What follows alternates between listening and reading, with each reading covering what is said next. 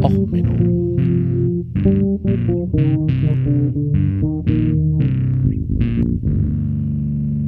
Der inkompetente Podcast über Dinge aus Militär, Technik und Computer, die so richtig in die Hose gingen. Herzlich willkommen zu Och Menno, eurem Podcast für alles, was im Militär, Technik und im Internet so richtig in die Hose geht. Ja, ähm, jetzt verlassen wir völlig die Podcast-Kontinuität. Ich hatte ja in dem letzten Episode angekündigt, dass ich jetzt noch ein paar Video, ähm, Videos sage ich schon, ein paar äh, Episoden zum Thema Osprey machen wollte. Also dem Fluttervieh der Amerikaner, äh, dem super genialen Mischung aus Helikopter und Flugzeug. Ähm, ja, da gibt's aber so viel zu, zu erzählen. Es werden irgendwie 10 oder 15 Folgen, wenn ich alles dazu machen will. Allein schon der Fakt, dass ähm, also äh, Fallschirmjäger als solches eine völlig bescheuerte Waffengattung ist ähm, und ähnliches. Und dann die berühmtesten Fehlschläge der äh, Fallschirmjäger und überhaupt und grundsätzlich und, und, und. Nun, und dann wird bestimmt jetzt irgendeiner wieder aufwachen und sagen, du bist ja bei der Marine gewesen und überhaupt und du hast ja keine Ahnung von Fallschirmjägern. Ja, stimmt. Aber die Fallschirmjäger haben auch keine Ahnung, wie man unfallfrei Fallschirm springt. Aber das ist ein anderes Thema. Ähm, und ich bin über ein U-Boot gestolpert jetzt, über das ich reden will und um eine der bedeutendsten Seeschlachten des britischen Empires. Und ich mache das jetzt aus tiefster Liebe zu meinen Podcast-Kollegen, dem Jürgen von Das Ach, der ja liebend gern U-Boot-Geschichten hört. Ähm, das wäre eine der Folgen, die ich so ein bisschen aufgehoben hatte für Crossover-Episoden, hätte man sich dieses Jahr mal persönlich treffen können. Ähm, Mache ich jetzt nicht mehr. Ich habe jetzt irgendwie so Remote-Podcast aufnehmen, ist halt auch irgendwie nur halb so witzig. Ähm, deswegen kommt ich jetzt mal rausgehauen. Also ähm, ich würze jetzt mal die Timeline, die ihr jetzt so hört, den RSS-Feed mal ein wenig mit einigen anderen Missgeschicken, während ich irgendwie den Osprey nach und nach mal abarbeite. Aber wie gesagt, so eine Mischung aus Helikopter und Flugzeug, das ist halt insgesamt dusselig. Also ähm, wir reden über die K-Class. Ähm, dazu muss man sagen, das ist eine britische Einheit, die ist von 1917 bis 1931 im Dienst gewesen. Ähm, es sind original 21 geplant wo, äh, gewesen, 21, äh, 17 davon sind gebaut worden von den 21. Was ist die K-Klasse? Also ähm, als Musik für heute haben wir von Ailstorm den Song Shitboat No Fans. Ähm, es trifft es wirklich sehr gut. Das ist ein Shitboat. Ähm, wie ist es dazu gekommen? Nun, die Briten hatten einen sehr berühmten Admiral, den Admiral Nelson. Und die haben dort eine Erfahrung gemacht. Es funktioniert relativ gut bei Segelschiffen, wenn man hintereinander herfährt, die Kanonen auf den Gegner feuert und dabei immer schön in Geschwadern funktioniert. Die ganze ähm, Admiralität war seit Jahrhunderten ja so organisiert. Ne? Admiral of the Red Flag, Admiral of the Blue Flag, Admiral White Flag und so weiter. Also der General der Vor äh, der Admiral der Vorhut, der Hauptflotte, der Nachhut und so weiter. Und je nachdem, was für einen Rang man hatte, wurde man halt Vorhut, Nachhut, Hauptgeschwader. Äh, die Schiffe waren in verschiedensten Klassen eingeteilt und so weiter und so fort. Da gibt's noch ein paar interessante Geschichten, wo man halt in Großbritannien versucht hat, sich mal mit der fortschreitenden Technik ein wenig zu weigern. Und eine dieser Geschichten, die ich jetzt euch heute erzählen will, ist die sogenannte K-Class. Die K-Class war halt aus zwei Entwicklungen geschuldet. Erstens, ähm, wir hatten irgendwann mal, äh, also es wurde irgendwann mal erfunden, wie man mit einem U-Boot tauchen kann. So, soweit, so gut. Und dann hat man irgendwann mal den Torpedo erfunden. So, das Problem an einem Torpedo ist allerdings, dass ähm, die Torpedos insgesamt ein wenig unzuverlässig waren. Also es wurde übrigens auch nur einmal ein Torpedo auf einen Gegner geschossen von der K-Klasse. Ähm, sie haben damit ein deutsches U-Boot versucht zu versenken. Der Torpedo hat das U-Boot in der Mitte getroffen und ist nicht über äh, ist nicht explodiert. Also das ist wieder ein typisches K-Luck gewesen. Ähm, die Klasse war halt besonders bekannt für ihre, na, ich sag mal, außergewöhnlichen, hm, wie nennt man es, Errungenschaften. Ähm, naja, also die K-Klasse ist halt entwickelt worden, weil man sich überlegt hat, naja gut, also Torpedos funktionieren noch nicht so richtig gut. Aber so für den Handelskrieg Da könnte man ja so ein U-Boot bauen, das Geschütze hat. Da könnte man auftauchen und könnte auf den Gegner schießen. Ja, das wäre ja gut. Und dann könnte man damit ähm, den Gegner versenken und damit äh, Handelskrieg auch führen. Also hat man ähm, vier Torpedorohre äh, eingebaut, hat zwei äh, Hauptgeschütze, äh, 100, äh, was sind das umgerechnet, 101,6 Millimeter, also 10 Zentimeter Geschütze und eine 76 Millimeter ähm, Frontgeschütz. Ähm, und dann hatte man noch ähm, zwei 18 Inch äh, Geschütze äh, an Oberdeck, die nicht ähm, wassergeschützt waren. Die konnte man also nur bedienen, wenn man ähm, das U-Boot komplett aufgetaucht hat. Die restlichen Geschütze konnten sogar theoretisch so unter Wasser so gefeuert werden, also so, wenn man knapp unter der Wasseroberfläche war. Man musste dann aber zum Nachladen auch auftauchen. Ähm, ja, also dieses ähm, diese zwei Rohre, die nicht geschützt wurden, hat man erstmal abgebaut, wenn man festgestellt hat, mh, hm, freie Rohre und äh, Unterwasser, Seewasser und so funktioniert alles nicht so gut. Naja, und da hatte man sich überlegt, okay, jetzt haben wir ja eine Geschützbewaffnung.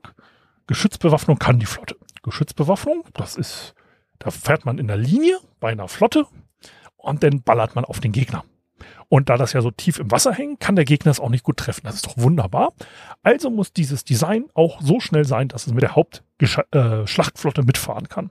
Also hat man diesen ähm, U-Booten, Gas, äh, ähm, nicht Gasturbinen würde man heute sagen, die haben Dampfturbinen bekommen. Ähm, diese Dampfturbinen hatten insgesamt 7800 äh, Kilowatt. Ähm, sie hatten einen elektrischen Motor mit 1000 Kilowatt und hatten nur einen Hilfsdiesel mit 600 Kilowatt äh, Leistung. So, damit kriegten sie an der Oberfläche es hin, 24 Knoten schnell zu laufen. Das sind äh, 44 kmh. Unter Wasser kriegten sie 8 Knoten hin, was 15 kmh. Das macht übrigens diese Klasse bis heute zur schnellsten U-Boot an der Oberfläche. Selbst Atom-U-Boote schaffen es an der Oberfläche nicht so schnell zu fahren. Was natürlich auch eigentlich ein U-Boot möchte unter Wasser schnell sein, nicht an der Oberfläche. Aber das war das schnellste Oberflächen-U-Boot. So. Ähm, die haben, wie gesagt, dort die Klassen gebaut und naja, so das Problem mit so Dampfturbinen ist halt, sie brauchen so ein paar Ein- und Auslässe so in der, naja, so U-Boot-Hülle und Tauchen und Löcher hm, also sagen wir es mal so, um zu tauchen, brauchte man im Normalverfahren 30 Minuten. Also das Schnellste, was man je geschafft hatte, waren fünf Minuten. Ähm, aber es war halt so, weil man sich gesagt hat, okay, wir sind eh schneller als alles, was der Gegner nach uns werfen kann und alles, was schneller ist, das kann uns, ne, also wir können in Ruhe abtauchen. Also als erstes mussten dann erstmal die He äh, Heizkessel ausgemacht werden damit man halt keine Dämpfe oder ähnliches produziert. Danach mussten äh, mehrere Kontrollstäbe und ähm, Hydrauliken geschlossen werden, um dann also die Zuluft und Abluft zu schließen und die Ab ähm, Schornsteine zu schließen.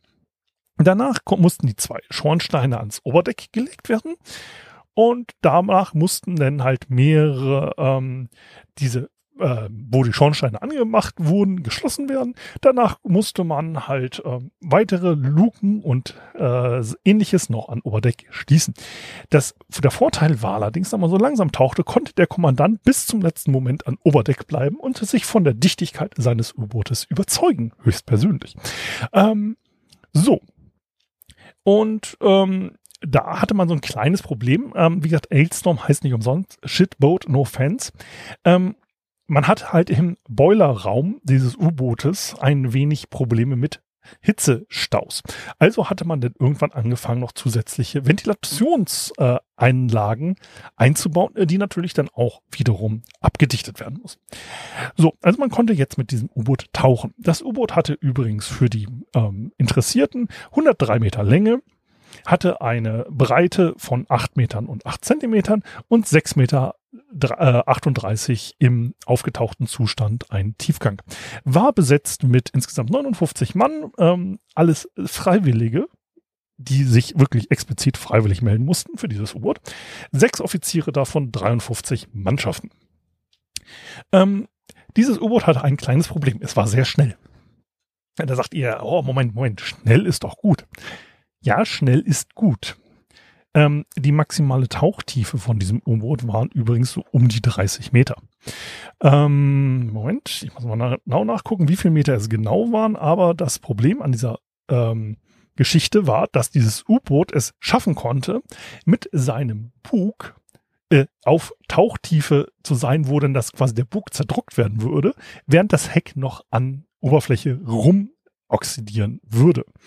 Ähm, das war halt ein grundsätzliches Problem bei diesem U-Boot.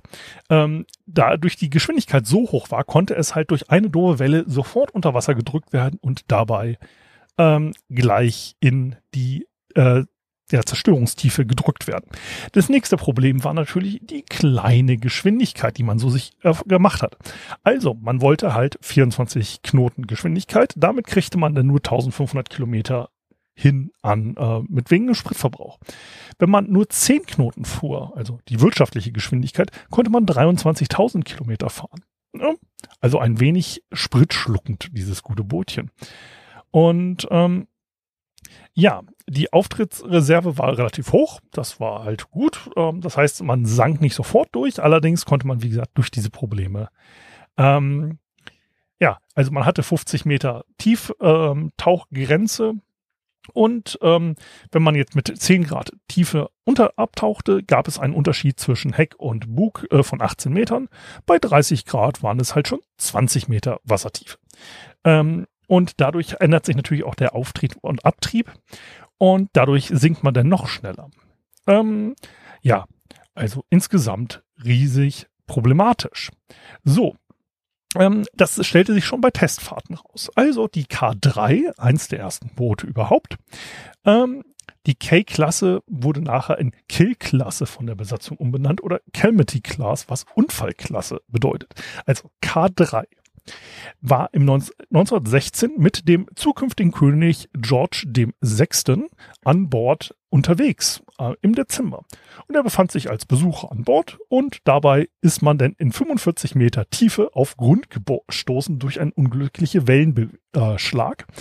Das Heck hing mit im Leerlauf drehender Schraube aus mehrere Meter aus dem Wasser.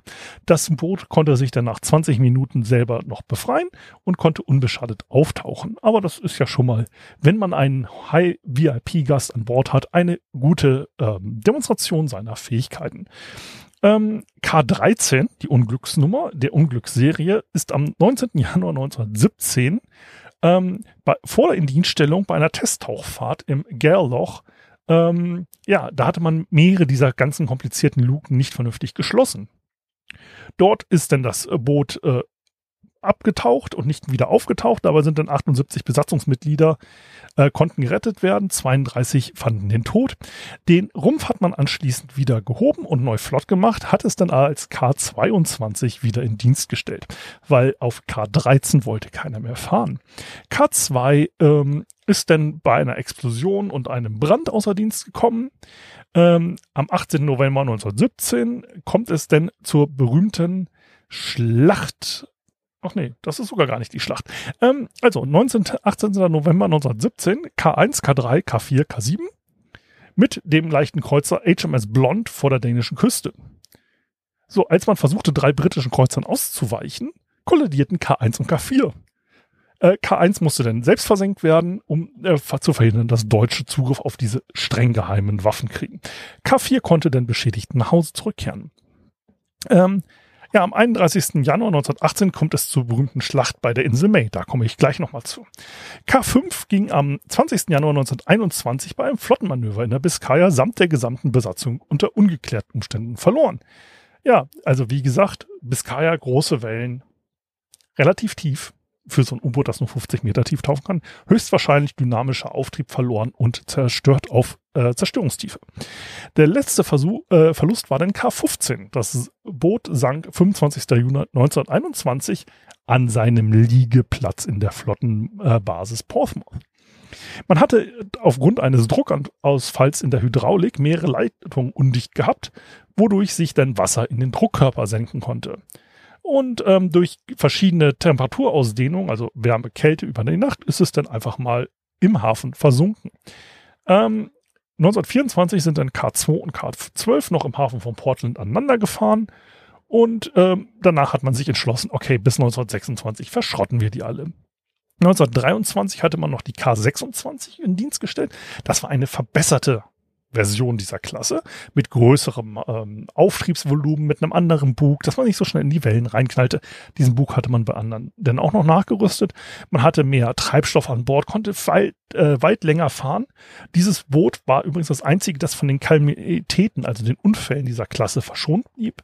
Das ist dann auch ein wenig länger noch im Dienst geblieben, nämlich 1931 erst in Malta verschrottet wurden.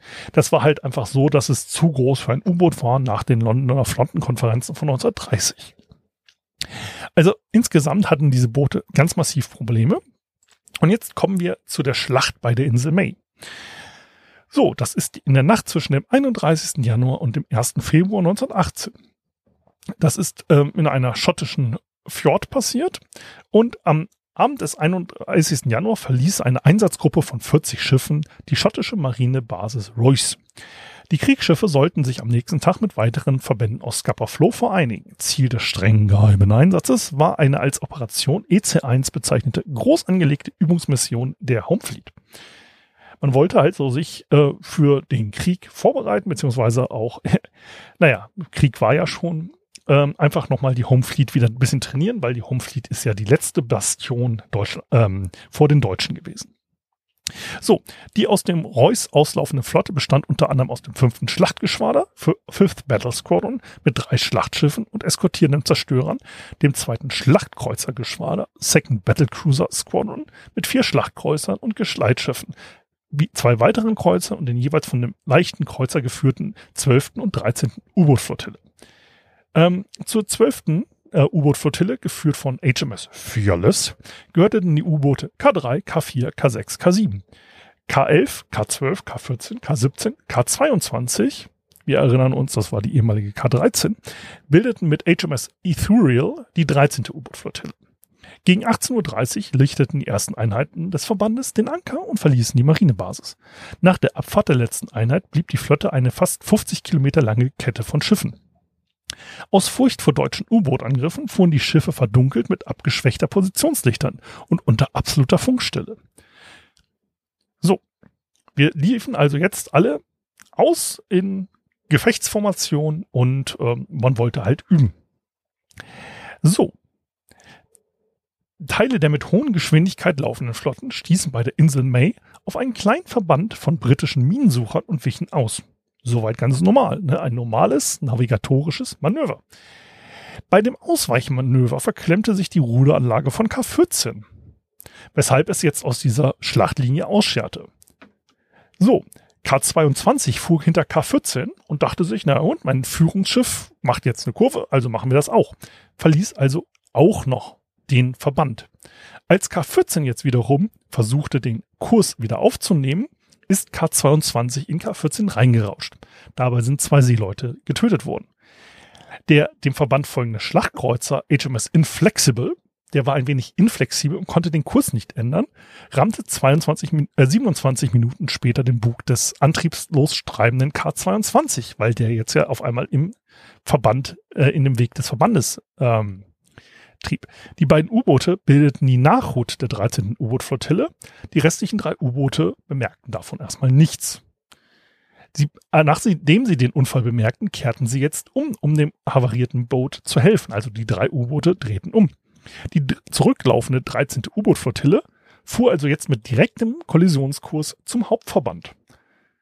Aber da man ja ähm, Funkstille hatte, wollte man den äh, restlichen Verband nicht informieren. Also man informierte auch nicht die zwölfte U-Boot-Flottille.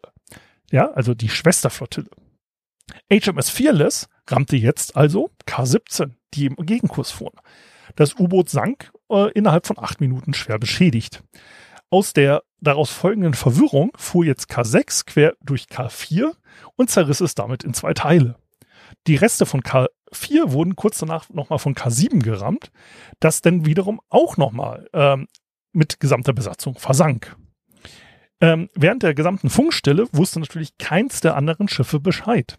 Das komplette fünfte Schlachtgeschwader fuhr jetzt durch dieses Seegebiet mit Volldampf und tötete dabei aus Versehen viele der Überlebenden von K-17, weil die ja noch im Wasser trieben.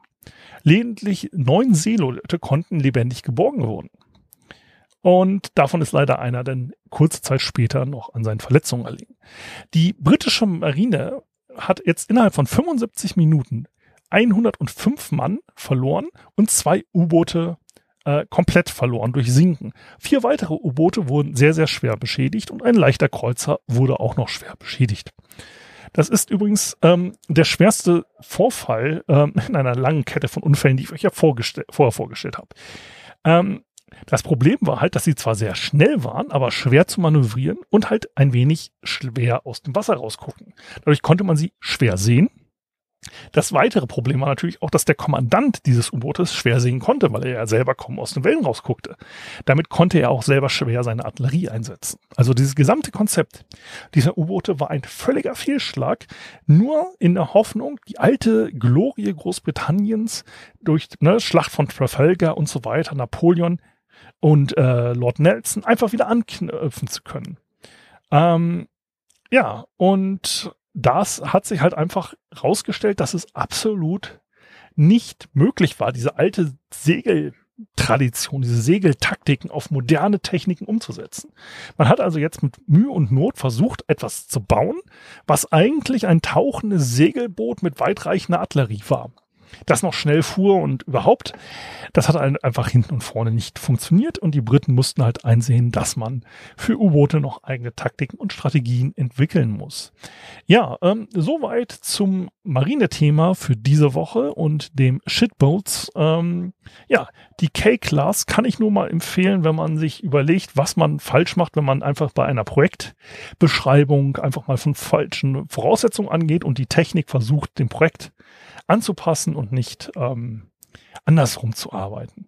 Also, ähm, ja, die Schlacht bei der Insel May, der größte Verlust der äh, Briten ohne Feindeinwirkung, er gilt übrigens auch noch zu einem der schwersten U-Boot-Unfälle ähm, aller Zeiten. Ja, ähm, so viel zum diesem Thema. Wenn es euch gefallen hat, dann schickt doch ein U-Boot zu euren Freunden und empfehlt es. Ja, und wenn es euch nicht gefallen hat, fahrt mit einem leichten Kreuzer bei euren Feinden vorbei. Ähm, ja, also bis dann. Ähm, vielen Dank fürs Zuhören. Bis zum nächsten Mal. Alles Gute. Ciao, ciao, euer Sven.